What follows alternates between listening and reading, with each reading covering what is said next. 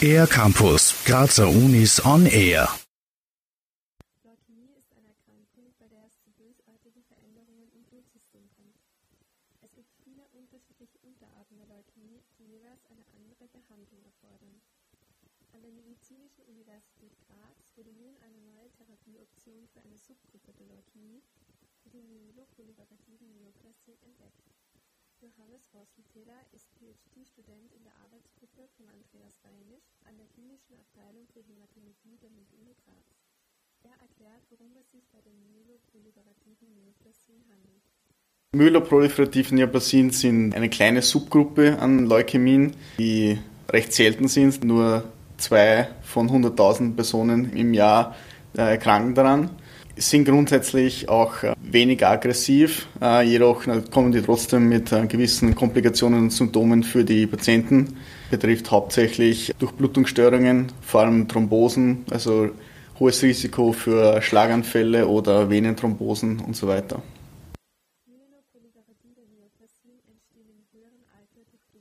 Veränderungen in den blutbildenden Stammzellen des. Diese Stammzellen haben die Funktion, alle Arten an B-Zellen kontinuierlich nachzubilden.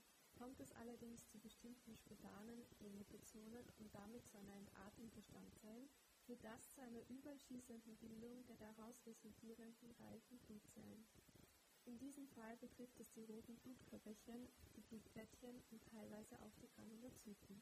Johannes Rossentäler erklärt, welcher neue Therapieansatz zur Zerstörung der genmutierten Zellen im Rahmen seiner Forschungsarbeit entdeckt wurde. In unserem Forschungsprojekt haben wir uns hauptsächlich mit den Genmutationen im Calreticulin-Gen beschäftigt, die ebenfalls in diesen blutbindenden Stammzellen auftreten. Ungefähr ein Viertel der MPN-Patienten betrifft das. Und dann haben wir gefunden, dass diese Stammzellen mit diesen Genmutationen Defekte in Proteinfaltungsmechanismen haben.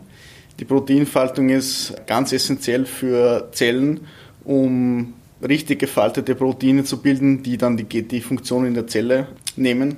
Die Zelle kann diese, diese Defekte aber kompensieren mit, mit anderen Mechanismen. Allerdings, wenn man diese Kompensationsmechanismen nur nun mit spezifischen Inhibitoren blockiert, dann geht die Zelle in, in Apoptose, in programmierten Zelltod, da sie einfach diese Überschuss an nicht gefalteten Proteine nicht mehr handeln kann und somit äh, in den Zelltod geht.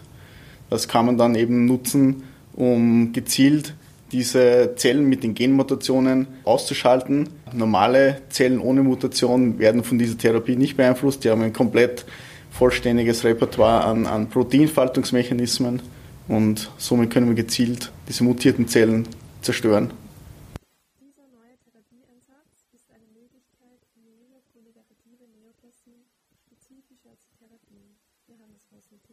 Für diese Patienten gibt es noch keine gezielte Therapie.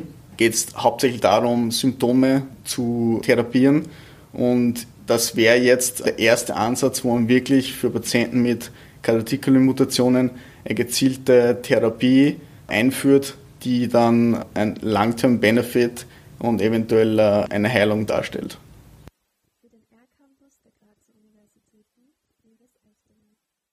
Mehr über die Grazer Universitäten auf ercampus-graz.at